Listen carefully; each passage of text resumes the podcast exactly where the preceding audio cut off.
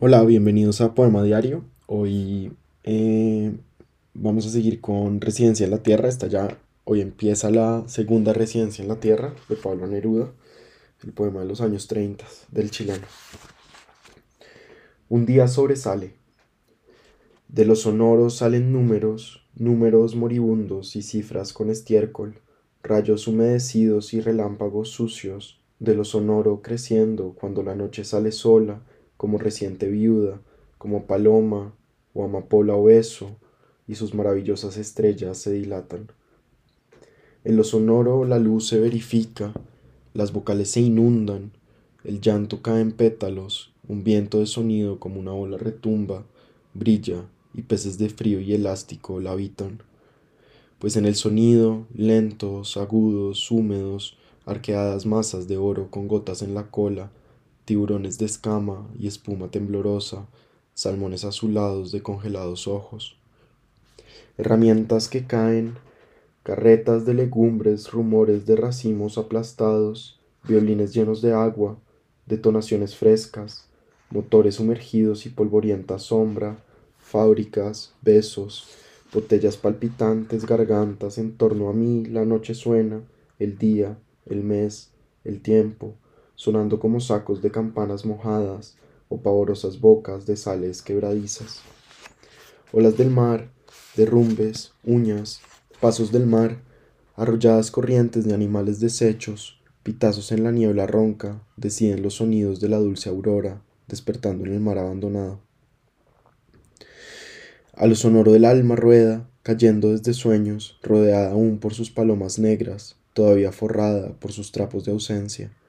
A lo sonoro el alma acude, y sus bodas veloces celebra y precipita, cáscaras del silencio, de azul turbio, como frascos de oscuras farmacias clausuradas. Silencio envuelto en pelo, silencio galopando en caballos sin patas, y máquinas dormidas, y velas sin atmósfera, y trenes de jazmín desalentado y cera, y agobiados buques llenos de sombra y sombreros. Desde el silencio sube el alma, con rosas instantáneas y en la mañana del día se desploma y se ahoga de bruces en la luz que suena.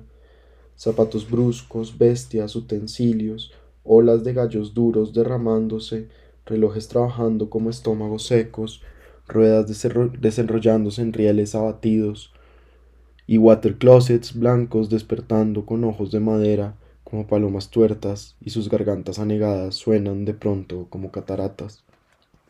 Ved cómo se levantan los párpados del moho y se desencadena la cerradura roja y la guirnalda desarrolla sus asuntos, cosas que crecen. Los puentes aplastados por los grandes tranvías rechinan como canas con amores. La noche ha abierto sus puertas de piano como un caballo el día corre en sus tribunales. De los sonoros sale el día, de aumento y grado, y también de violetas cortadas y cortinas, de extensiones de sombra recién huyendo, y gotas que del corazón del cielo caen como sangre celeste. Solo la muerte. Hay cementerios solos, tumbas llenas de huesos sin sonido, el corazón pasando un túnel oscuro, oscuro, oscuro, como un naufragio hacia adentro nos morimos, como ahogarnos en el corazón, como irnos cayendo desde la piel al alma. Hay cadáveres, hay pies de pegajosa losa fría, hay la muerte en los huesos como un sonido puro, como un ladrido sin perro, saliendo de ciertas campanas, de ciertas tumbas, creciendo en la humedad como el llanto o la lluvia. Yo veo solo, a veces, ataúdes a vela, zarpar con difuntos pálidos, con mujeres de trenzas muertas, con panaderos blancos como ángeles, con niñas pensativas casadas con notarios, ataúdes subiendo el río vertical de los muertos, el río morado, hacia arriba, con las velas hinchadas por el sonido de la muerte, hinchadas por el sonido silencioso de la muerte. A lo sonoro llega la muerte, como un zapato sin pie, como un traje sin nombre, llega a golpear con un anillo sin piedra y sin dedo, llega a gritar sin boca, sin lengua, sin garganta. Sin embargo, sus pasos suenan y su vestido suena, callado como un árbol. Yo no sé, yo conozco poco, yo apenas veo, pero creo que su canto tiene color de violetas húmedas, de violetas acostumbradas a la tierra, porque la cara de la muerte es verde y la mirada de la muerte es verde, con la aguda humedad de una hoja de violeta y su grave color de invierno exasperado. Pero la muerte va también por el mundo vestida de escoba, lame el suelo buscando difuntos, la muerte está en la escoba, es la lengua de la muerte buscando muertos, es la aguja de la muerte buscando hilo, la muerte está en los catres, en los colchones lentos, en las frazadas negras, vive tendida y de repente sopla, sopla un sonido oscuro que hincha sábanas y hay camas navegando a un puerto en donde está esperando, vestida de almirante. Parcarola. Si solamente me tocaras el corazón, si solamente pusieras tu boca en mi corazón, tu fina boca, tus dientes, si pusieras tu lengua como una flecha roja, allí donde mi corazón polvoriento golpea.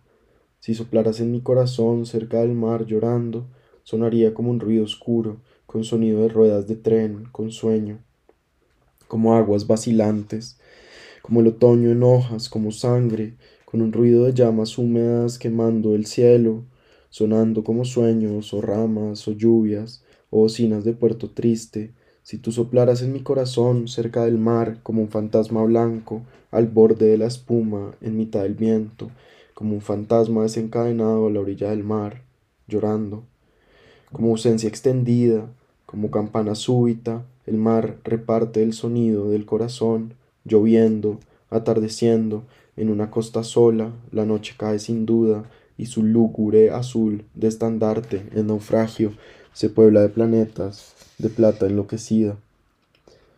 Y suena el corazón como un caracol agrio, llama, o mar, o lamento, o derretido espanto esparcido en desgracias y olas desvencijadas de lo sonoro, el maracusa, sus sombras recostadas, sus amapolas verdes. Si existieras de pronto en una cosa lúgubre rodeada por el día muerto frente a una nueva noche llena de olas y soplaras en mi corazón de miedo frío, soplaras en la sangre sola de mi corazón soplaras en su movimiento de paloma con llamas, sonarían sus negras sílabas de sangre, crecerían sus incesantes aguas rojas, y sonaría, sonaría sombras, sonaría como la muerte, llamaría como un tubo lleno de viento, llanto, o una botella echando espanto a borbotones. Así es, y los relámpagos cubrirían tus trenzas, y la lluvia entraría por tus ojos abiertos a preparar el llanto que sordamente encierras, y las alas negras del mar girarían en torno de ti con grandes garras y graznidos y vuelos. ¿Quieres ser el fantasma que sople, solitario, cerca del mar su estéril, triste instrumento? Si solamente llamaras su prolongado son, su maléfico pito, su orden de olas heridas, ¿alguien vendría acaso? ¿Alguien vendría? Desde las cimas de las islas, desde el fondo rojo del mar, alguien vendría, alguien vendría, alguien vendría, sopla con furia, que suene como sirena de barco roto, como lamento, como un relincho en medio de la espuma y la sangre, como un agua feroz mordiéndose y sonando. En la estación marina su caracol de sombra circula como un grito, los pájaros del mar lo desestiman y huyen, sus listas de sonido, sus lúgubres barrotes se levantan a orillas del océano solo. El sur del océano. De consumida sal y garganta en peligro están hechas las rosas del océano solo. El agua rota sin embargo y pájaros temibles, y no hay sino la noche acompañada del día, y el día acompañado de un refugio, de una pezuña, del silencio. En el silencio crece el viento con su hoja única y su flor golpeada, y la arena que tiene solo tacto y silencio no es nada, es una sombra, una pisada de caballo vago, no es nada sino una ola que el tiempo ha recibido, porque todas las aguas van a los ojos fríos del tiempo que debajo del océano mira. Ya sus ojos han muerto de agua muerta y palomas, y son dos agujeros de latitud amarga por donde entran los peces de ensangrentados dientes, y las ballenas buscando esmeraldas, y esqueletos de pálidos caballeros deshechos por las lentas medusas, y además varias asociaciones de arrayán venenoso, manos aisladas, flechas, revólveres de escama, interminablemente corren por sus mejillas y devoran sus ojos de sal destituida. Cuando la luna entrega sus naufragios, sus cajones, sus muertos, cubiertos de amapolas masculinas, cuando en el saco de la luna caen los trajes sepultados en el mar con sus largos tormentos, sus barbas derribadas, sus cabezas que el agua y el orgullo pidieron para siempre, en la extensión se oyen caer rodillas hacia el fondo del mar traídas por la luna en su saco de piedra gastado por las lágrimas y por las mordeduras de pescados siniestros. Es verdad, es la luna descendiendo con crueles sacudidas de esponja. Es, sin embargo, la luna tambaleando entre las madrigueras, la luna carcomida por los gritos del agua, los vientres de la luna, sus escamas de acero despedido, y desde entonces, al final del océano desciende, azul y azul, atravesada por azules ciegos, azules de materia ciega, arrastrando sus cargamentos corrompidos, buzos, maderas, dedos, pescadora de la sangre que en las cimas del mar ha sido derramada por grandes desventuras. Pero hablo de una orilla, es allí donde azota el mar con furia y las hojas golpean los muros de ceniza. ¿Qué es esto? Es una sombra. No es la sombra, es la arena de la triste república. Es un sistema de algas. Hay algas, hay. Hay un picotazo en el pecho del cielo, oh superficie herida por las olas, oh manantial del mar, si la lluvia asegura tus secretos, si el viento interminable mata a los pájaros, si solamente el cielo.